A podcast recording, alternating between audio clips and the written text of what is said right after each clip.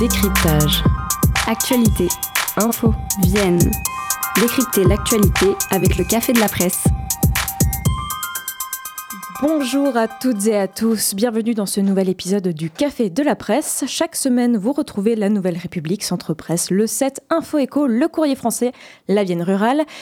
Aki ou encore RCF Poitou. L'idée de cette émission, disséquer l'actualité locale, vous donner des clés de compréhension sur les dossiers du territoire, en direct sur Pulsar, mais aussi en rediffusion sur Agora, REC et RCF Poitou. Il y a dix jours, le tribunal administratif de Poitiers a retoqué le projet de 15 réserves de substitution, dont sur le bassin de la Palue initié en 2021. Il donne ainsi raison à cinq associations environnementales ayant demandé l'annulation du projet.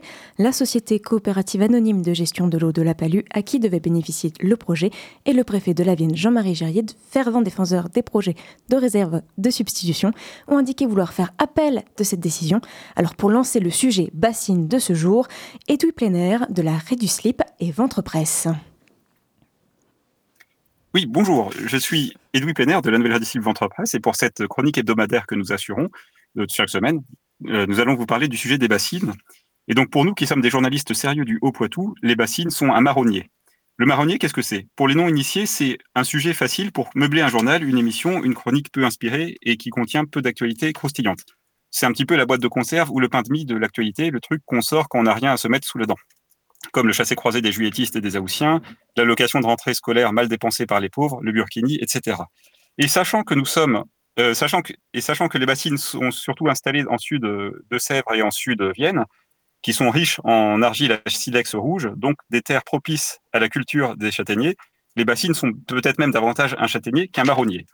Les bassines, qu'est-ce Pour quelqu'un qui serait mal renseigné, on va se dire quoi Ces Khmer verts nous veulent nous interdire le bain pour préférer les douche solaire. Ils ne nous laisseront jamais tranquilles, ces bobos mangeurs de sushi crudit vegan, adeptes du wokisme et de la cancel culture. Voilà. Mais bon, si on se renseigne un peu plus sérieusement, on se rend compte que les bassines, en fait, ce sont des grandes réserves à ciel ouvert pour faire de la monoculture de maïs, principalement. Donc, cette culture de maïs qui sert à faire du fourrage pour des élevages intensifs. Et on a besoin de ces bassines car le maïs, qui est une plante tropicale, ne pousserait pas si facilement sur nos sols euh, sans, sans, sans, sans irrigation. Alors on pourrait se passer de maïs en se disant qu'on pourrait se passer d'élevage en batterie. Mais le problème, c'est que le maïs, ça sert aussi à faire des pop-corn, et on a besoin de pop-corn pour grignoter devant un feuilleton. Car c'est bien de ça qu'il s'agit avec ces, bassines. Il s'agit d'un feuilleton médiatique et, et, euh, judiciaire, euh, parce que nous avons eu, pour rappel, euh, bah, les premiers projets de bassines, les manifestations, Sainte-Soline, la dissolution des soulèvements de la terre, et désormais nous avons donc l'annulation de 15 tribunaux administratifs. Mais rassurez-vous, ce n'est pas la fin de, de, car cette annulation sera à son tour, comme pour toutes les installations classées pour la protection de l'environnement, donc des installations industrielles à gros enjeux, ben on, relance, on va relancer une enquête publique qui sera un petit peu bidonnée, on donnera des subventions localement pour faire passer le, projet, et on, redéposera un nouveau projet à peine modifié qui passera comme crème. Et ça, nous avons un précédent, par exemple, avec le cas de la ferme d'Émile Taurillon. Voilà, ce sera à peu près tout pour aujourd'hui. Voilà comment on remplit un article avec peu d'informations dans trois minutes de chronique. Mais à notre décharge, nous sommes évidemment pas les seuls journalistes à le faire. Merci de votre attention. Ah oui, autour de la table, il y a également avec moi d'autres journalistes qui sont à même de décortiquer ces dossiers qui sont tout enchevêtrés, plusieurs projets de bassines étalés sur plusieurs années. Avec moi, il y a Olivier Jaunet du Courrier français. Bonjour. Bonjour. Christian Tua, journaliste indépendant. Bonjour. Bonjour. Alors, euh, on a parlé tout de suite du, du bassin de la Palue, 15 réserves en tout qui ont été euh, supprimés. Alors 15 réserves, c'est euh, dans la Vienne également, dans les Deux-Sèvres et dans la Charente.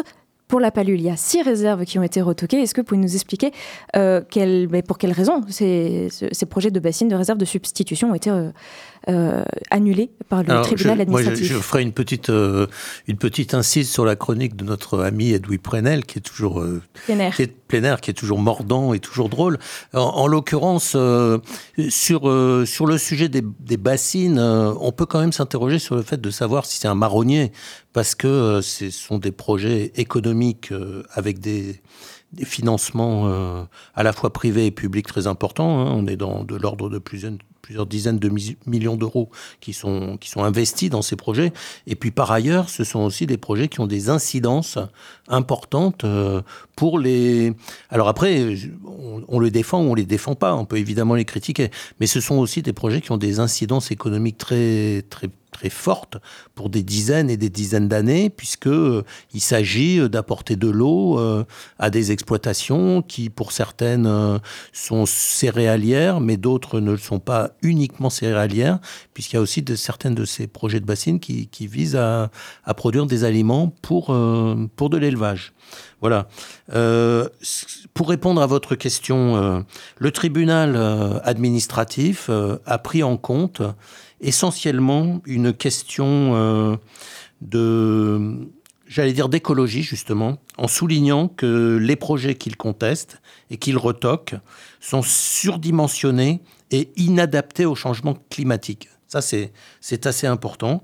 Euh, euh, il s'appuie aussi sur le fait que les études techniques qui ont servi à donner ces autorisations étaient anciennes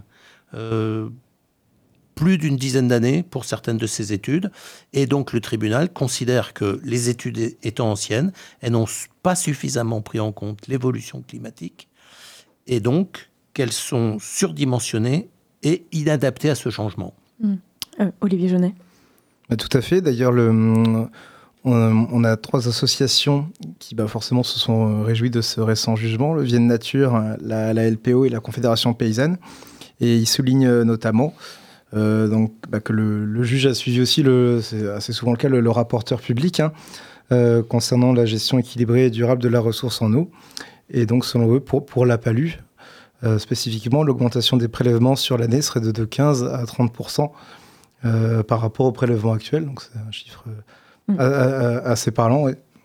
Alors, on peut souligner encore deux choses sur ce, ce retocage.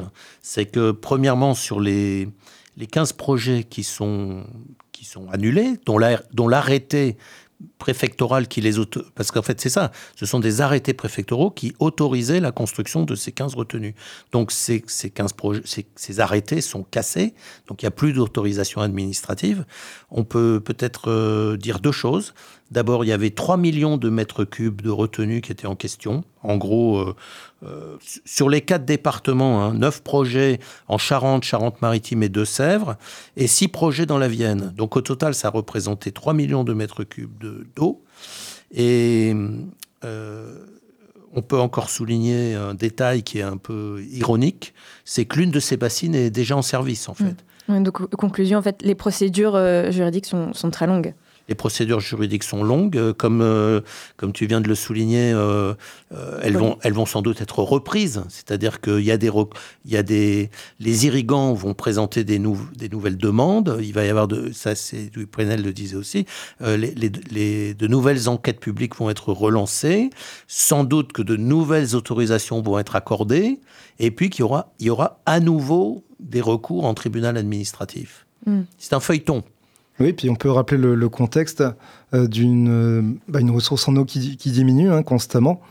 Euh, c'est le commissariat général au développement durable qui souligne que la ressource a baissé de 14% entre la période 1990-2001 et 2002-2018. Et, et, en même temps, les usages augmentent, puisque donc, selon France Nature Environnement cette fois-ci, la, part des terres irriguées, c'est des chiffres nationaux, hein, sont en augmentation également de 14%. Donc ça a des dans, le cas particulier, les associations contestataires s'étaient aussi appuyées sur un argument qui est quand même assez fort, c'est de souligner qu'ils ont, ont, été prises en compte des années de forte pluviosité. Parce que dans ce contexte général de, j'allais dire, de sécheresse, il y a quand même des années de forte pluviosité. Et les études techniques ont pris en compte ces années de forte pluviosité. Donc, quelque part, euh, effectivement, on peut s'interroger sur euh, la pertinence de, des calculs. Mm, mm, sachant que euh, justement, pas le projet de la Palue, mais justement l'autre projet qui fait euh, grand bruit dans la Vienne, euh, le, projet du bassin du Clin, a été relancé notamment à cause de grosses périodes de sécheresse dans la Vienne, juste avant la signature du protocole par, par le préfet de la Vienne, Jean-Marie Gérier. On va juste revenir dans un instant, après une petite respiration musicale. On va écouter Dancing with Your Shadows de Philippe Phillips. It's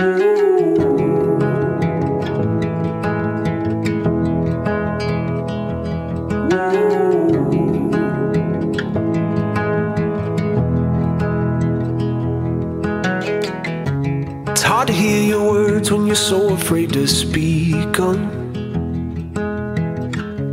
Something's on your mind, but you're hiding it away. You say that we're going under. I say we still got each other. It breaks my heart that you can't let go. You say you're fine, but girl, I know you've been dancing, dancing, dancing with your shadows. When the days get hard and the lights burn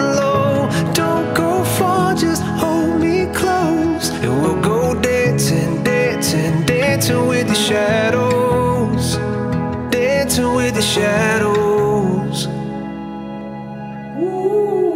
If you're running through the woods, yeah, I'll search all night to find you. When the wolves are at your door, I'm gonna drive them all away. You see ways we'll lose each other.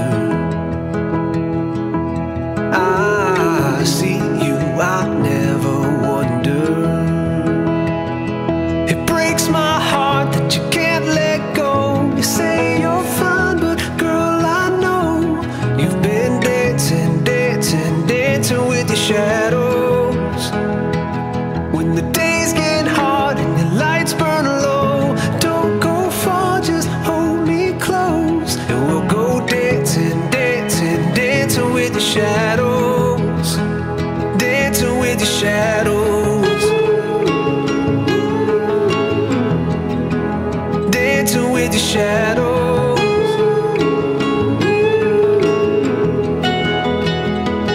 You will go dancing in the daylight. Take my hand, let your feet follow mine. Give me all that you've got, and we'll stare down the troubles we find. It breaks my heart that you can't let go. You say you're fine, but girl, I know you've been dancing, dancing, with your shadows. When the days get hard and your lights burn low, don't go far, just hold me close. And we'll go dancing, dancing, dancing with the shadows.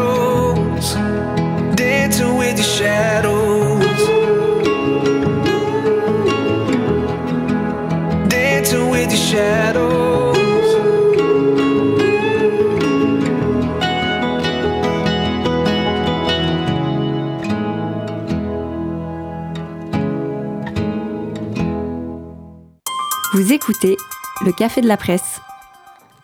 Alors maintenant qu'on a euh, épluché un peu quel est le, quelles sont les, les, tensions autour de ces projets de bassines, à la fois euh, sur euh, le bassin de la Palue et sur le bassin du Clin, euh, ça pose une question, c'est que on voit bien qu'avec les années passant, la ressource en eau qui diminue, on a, il y a un besoin de réforme de l'agriculture, mais quelle agriculture de demain on peut proposer? Christian, tu vois Un vaste sujet. Euh, je, je, commencerai à répondre à cette question. Euh, alors d'abord en précisant euh, dans le chapitre précédent que la bassine de, Sainte, de Sainte-Soline, dont on a quand même énormément parlé ces derniers temps, n'est pas concernée par la, par la décision du tribunal administratif. Il y a un autre recours qui est en cours pour la bassine de Sainte-Soline, mais ce recours n'a pas encore été rendu. Euh, à, la question de savoir euh, quelle agriculture euh, va, va, va, se substituer à cette agriculture irrigante, je, je serais tenté de dire bien malin celui qui peut aujourd'hui répondre à cette question. Euh, on sait qu'il y a une forte contestation du modèle agricole euh, existant. Ce modèle, en gros, étant à l'œuvre en France depuis euh, l'après-guerre. Et c'est un modèle qui a été mis en place avec, notamment avec l'INRA, l'Institut national de la recherche agronomique, mmh. et qui est une agriculture où on a beaucoup remembré les terres, on a beaucoup abattu de haies. C'est une agriculture qui est dite pro productiviste, qui utilise beaucoup ce qu'on appelle euh, sous le nom un peu bizarre de intrants, c'est-à-dire en, en, réalité des produits euh, chimiques qu'on met dans le sol, euh, soit pour combattre des insectes ravageurs, soit pour augmenter la productivité. Donc euh, toute cette agriculture-là, qui, était à l'œuvre depuis euh, les années 50 et, qui a assuré la prospérité euh, du monde agricole français, mais aussi la, prospérité du, pays quelque part, elle est aujourd'hui contestée par un mouvement écologique qui est puissant et qui trouve aussi des soutiens dans l'opinion. Euh, parfois des soutiens locaux, comme par exemple dans l'agglomération de La Rochelle, où les gens se plaignent, euh, euh, les gens qui habitent les zones périurbaines se plaignent des pesticides qu'ils reçoivent dans leur lotissement. Donc on conteste les, pesticides, on conteste l'irrigation, on conteste la production de viande en disant qu'on en produit, qu'on en mange trop. on conteste même le choix de certaines variétés, comme tu nous l'as dit tout à l'heure, ou comme le disait Edoui Plenel, le maïs, une plante, je ne sais plus comment il a dit, Mm. une, plante, euh, exotique ou une plante euh, qui vient d'ailleurs du. Qui, est extrêmement demandeuse en, en, en eau, en tout cas. Et qui vient effectivement, je crois, du, maïs. Donc on, contexte tout, cela, mais par quelle agriculture le remplacer? La question, elle est aujourd'hui ouverte. Oui, puis c'est aussi, c'est aussi politique et à l'échelle européenne, parce qu'on sait bien que les agricultrices et agriculteurs sont forcément, euh, fortement dépendants des subventions de la politique agricole commune et que, bah, Justement, euh, comment va-t-elle évoluer dans les années qui viennent, à échéance 10, 20, même 30 ans? Ça, on ne peut, pas le mm. dire à ce jour. On sait qu'il y a aussi un renouvellement dans les exploitations. Il y aura un renouvellement, il y a beaucoup de générations importantes qui, qui part à la retraite. Donc, quelles sont les, nouvelles pratiques de ceux qui, celles et ceux qui vont arriver dans ces prochaines années? Ça fait partie des, des donnes aussi de, de la problématique. Mm. Sachant aussi, puisque tu évoques ce sujet de l'agriculture européenne, c'est que les agriculteurs français ne, vivent, pas sur une île déserte où ils sont préservés de toute concurrence. On sait par exemple qu'en Pologne, euh, aux Pays-Bas, en Allemagne, euh, il n'y a, pas les restrictions qu'on va retrouver ici sur, euh, par exemple, les, grandes exploitations laitières où on peut avoir des centaines et des centaines de vaches. alors, c'est pas un modèle que je suis en train de, de défendre. Hein. Simplement, pour dire que les producteurs laitiers français, par exemple, se trouvent en concurrence avec les producteurs laitiers hollandais ou allemands, qui, eux, euh, ne sont pas confrontés aux mêmes contestations dans, leur opinion publique. Donc la, question aussi, c'est si on met à bas euh, un certain modèle d'agriculture productiviste tel qu'on le vit en France depuis une soixantaine d'années, 70 ans même, euh, est-ce que l'agriculture française sera en mesure de résister à la concurrence d'autres agricultures européennes, voire même euh, mondiales, puisque par exemple on, on importe beaucoup de poulets du Brésil, euh, on importe maintenant de la viande d'Argentine, euh, et mm. ce sont des régions où les agricultures locales ne sont pas sous la même pression et ne subissent pas les mêmes normes. Mm. Alors, ça tombe bien qu'on aborde ce, sujet, qu'on évoque en tout cas ce sujet agriculture euh, aujourd'hui, puisque la France s'abstient dans le vote de la prolongation de, de l'utilisation du glyphosate à l'échelle européenne, donc qui va évidemment beaucoup faire couler d'encre dans les jours à, à venir quand on parle de, l'agriculture de demain, on peut voir par exemple euh, dans les lycées agricoles, en tout cas dans la Vienne, euh, des discussions sur euh, d'autres types d'agriculture, notamment l'agriculture concertée. Et on a évidemment les, associations euh, environnementales qui, elles aussi, développent des. Euh, enfin, développent en tout cas, euh, veulent voir arriver de nouvelles façons de, cultiver la terre. Alors, Olivier Genet, vous pouvez nous, faire peut-être un tour de, de, raison de ce que proposent certaines associations environnementales dans la Vienne? Oui, tout à fait. C'est bah, à la suite de leur communiqué par rapport à la décision du, tribunal qui a été rendue, il, euh, bah, il livre également euh, ce qui sont, ce sont les prochaines batailles euh, à, mener. Hein. première chose qu'ils mettent en avant, c'est la gestion structurelle et conjoncturelle des cours d'eau, sachant qu'on les, bassins versants du, Poitou-Charentes, c'est une zone de, répartition des eaux depuis 30 ans. On sait bien que c'est un territoire où la ressource elle est faible, c'est, mm. le sol granitique, c'est, structurel. Donc, cette zone dont vous voulez parler, ça veut dire euh, spécifiquement qu'on sait que le Clin ne, nous permet pas de, enfin le bassin du Clin ne nous permet pas de subvenir à nos besoins euh, dès aujourd'hui. C'est ça que ça veut dire?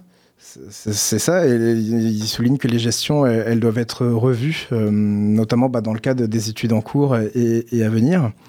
Euh, il, réclame également de, vrais projets de territoire hein, pour la, gestion de l'eau, avec des concertations euh, qui doivent s'intensifier et être, euh, être plus efficaces. Hein. ils veulent forcément euh, souligner la question de, selon eux, la nécessaire transition des irrigants vers la sobriété et l'agroécologie. Donc c'est toute la question hein, de, quel modèle, quelle sera la, répartition à venir. As J'ajouterais à ce que tu viens de dire que les irrigants eux-mêmes ont, ont, un peu senti dans quel sens le vent soufflait parce qu'ils ont pris des engagements, entre guillemets, écologiques. Ils se sont engagés, au moins dans les textes, à changer leurs pratiques agricoles en adoptant des, variétés euh, moins consommatrices en eau. D'ailleurs, il y a aussi des laboratoires qui travaillent sur des nouveaux végétaux, enfin des végétaux modifiés qui, qui consommeraient moins d'eau. Ils se sont engagés aussi à replanter des haies et des bosquets, alors qu'on en a beaucoup arraché dans les dernières années. Ils se sont engagés à, à, limiter euh, le, recours aux, aux produits euh, phytosanitaires, euh, parce qu'il y a un sujet, enfin une dimension du problème qu'on n'a pas abordé ici, c'est que cette eau, dont ont besoin les agriculteurs pour leur culture, ils ne sont pas les seuls à en avoir besoin. Il y a aussi d'autres secteurs dans la société qui consomment de l'eau, déjà à commencer par chacun d'entre nous, non seulement pour la boire, mais aussi pour se laver, euh, pour, euh, je sais pas, pour faire la cuisine, etc. Donc il y a d'autres consommateurs de l'eau. Et c'est un, une dimension qu'on qu'on sous-estime parfois, c'est que les usagers de l'eau, il y a les pêcheurs, euh, il y a les agriculteurs, mais il y a aussi l'industrie qui consomme de l'eau, il y a les consommateurs, etc. Mm. Donc en fait... Euh, c'est de ça dont parlent les, militants environnementaux, notamment euh, sur la question des bassines, quand ils parlent d'accaparement de l'eau. Voilà, exactement. Il faut, il faut une bonne gestion de l'eau. C'est une gestion qui ménage les différents usages et qui protège les différents usages. Alors, euh, si on veut protéger les consommateurs individuels, il faut aussi, euh, il faut aussi logiquement, euh, même si c'est des fois un peu compliqué, par exemple, l'industrie papetière. Elle, utilise beaucoup d'eau pour faire du papier. Il faut beaucoup d'eau. Est-ce que, est-ce qu'on va dire aux industries papetiers, terminé, il n'y a plus d'eau pour vous? Auquel cas, le papier sera fabriqué dans d'autres pays que chez nous.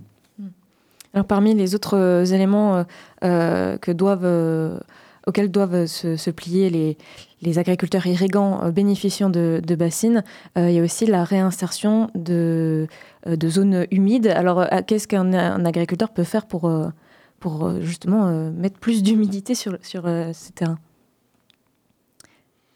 on parle de, haies bocagères, on parle de... Alors les haies, euh, bah, limiter les prélèvements, euh, les cours d'eau euh, qu'on avait beaucoup redressés, on avait beaucoup supprimé des virages dans les cours d'eau, il y a pas mal d'endroits, bon parlons de la Vienne puisqu'on est dans la Vienne, il y a pas mal d'endroits où il y a des syndicats des eaux qui redonnent, qui redonne des qui recrée des méandres dans les cours d'eau parce que l'eau s'écoule plus lentement, euh, elle imprègne mieux les sols, etc. C'est, on revient sur la, mécanique précédente, c'est-à-dire que quand l'eau s'écoule trop vite, euh, c'est d'ailleurs aussi un argument qui est donné par, les, par ceux qui défendent les bassines. Ils disent qu'il y a beaucoup d'eau qui tombe en hiver et qui retourne directement à la mer. Donc euh, retenir l'eau, c'est aussi une façon de, de mieux la gérer. C'est vrai que c'est un des combats des associations euh, euh, également et qui, selon nous, n'a pas été retenu par le juge, le tribunal, au-delà du fait que les projets seraient surdimensionnés et non euh, adaptés au, réchauffement climatique. Ils mettent bien en avant la, la destruction d'habitats d'espèces protégées, la non, le non-respect de Natura 2000 à mmh. certains endroits et la destruction effectivement de, de, zones humides. D'autres combats qui mènent et qui sont le n'ont pas été retenus dans le cadre de ce jugement au tribunal. Mm, mm. Alors des zones qui euh, cependant sont euh, évoquées les, zones naturelles du Mine, qui sont des zones protégées à, haut euh, intérêt biologique et et faunistique. Et faunistique, exactement. Euh, merci à vous deux d'avoir participé à cette émission. Olivier Genet du Courrier français, Christian Tua du journal des journalistes indépendants. Mais oui, euh, vous avez tous les deux regardé l'actualité euh, cette semaine et vous avez eu des, articles qui vous ont tapé dans l'œil, si on peut dire, en tout cas des actualités qui vous ont marqué. qui veut commencer? Je t'en prie. Bon, très bien. Eh bien, Olivier Jeunet, vous avez le premier. Alors, quelle est l'actualité qui vous a marqué euh, ce, cette semaine? Bah forcément, le, bon, je pense comme un petit peu tout le monde, elle est, assez lourde. Hein, c'est ce qui est survenu le, en Israël le, le week-end dernier, toutes, toutes, les incidences que ça, que, que, ça, que ça va avoir également. C'est, on a pu voir quelques répercussions locales dans, dans, la Vienne. Mmh, avec quelques témoignages. voilà. De, de, de, familles, en mmh. effet, à propos de ce conflit entre la Palestine et Israël. Moi, je suis resté un peu dans le même registre, mais ce qui m'a, je, je, dois dire que c'est une information que j'ai remarquée, mais qui m'a aussi choqué. Euh, pas tellement le fait qu'il y ait des slogans euh, qui soient mis sur les murs euh, sur le campus de Poitiers, parce que l'expression d'opinion politique via le slogan ou via le bombage, comme on dit, c'est une chose qui est vieille comme la démocratie et même qui est quelque part assez saine, même s'il faut nettoyer, il faut repeindre et tout. Mais par contre, euh, dans ces slogans qui ont été mis sur le campus, il y a eu le slogan Mort aux colons. Euh, et là, je trouve que ça va un peu loin, euh, même très loin, dans la violence qui s'est exprimée, euh, surtout compte tenu de l'actualité du week-end dernier, où on a atteint des sommets de dans l'ignominie, dans la barbarie.